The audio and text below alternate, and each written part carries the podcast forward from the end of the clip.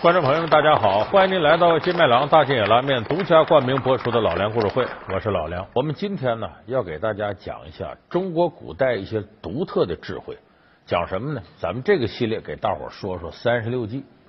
很多人一听三十六计就知道什么借刀杀人、瞒天过海、上屋抽梯、围魏救赵，不就这些吗？说这是军事战场上经常用的，那可不是。三十六计应用现在特别广泛。何止是军事战场啊，宫廷斗争、商战，甚至爱情世界里都有三十六计。你咱都听过蔡依林的《爱情三十六计》，就谈恋爱都能用上这东西。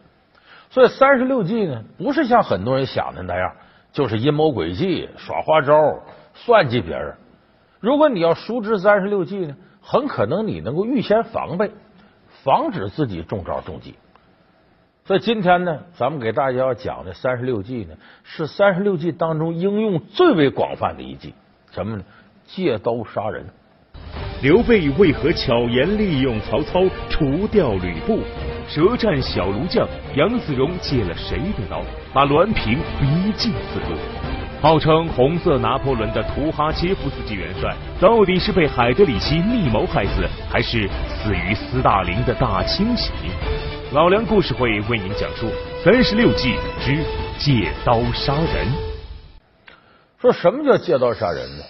古书里头对借刀杀人有明确的解释，叫敌已明，有未定，引有杀敌，不自出力。你看这十四个字说的很清楚。说借刀杀人是什么呢？你的敌人你已经明确了，就他。但是你的朋友还没定下来，可能是这，也可能是那。那好，你就用潜在的朋友去杀明确的敌人，你不用自个儿出力。他为什么借刀杀人说应用最广泛呢？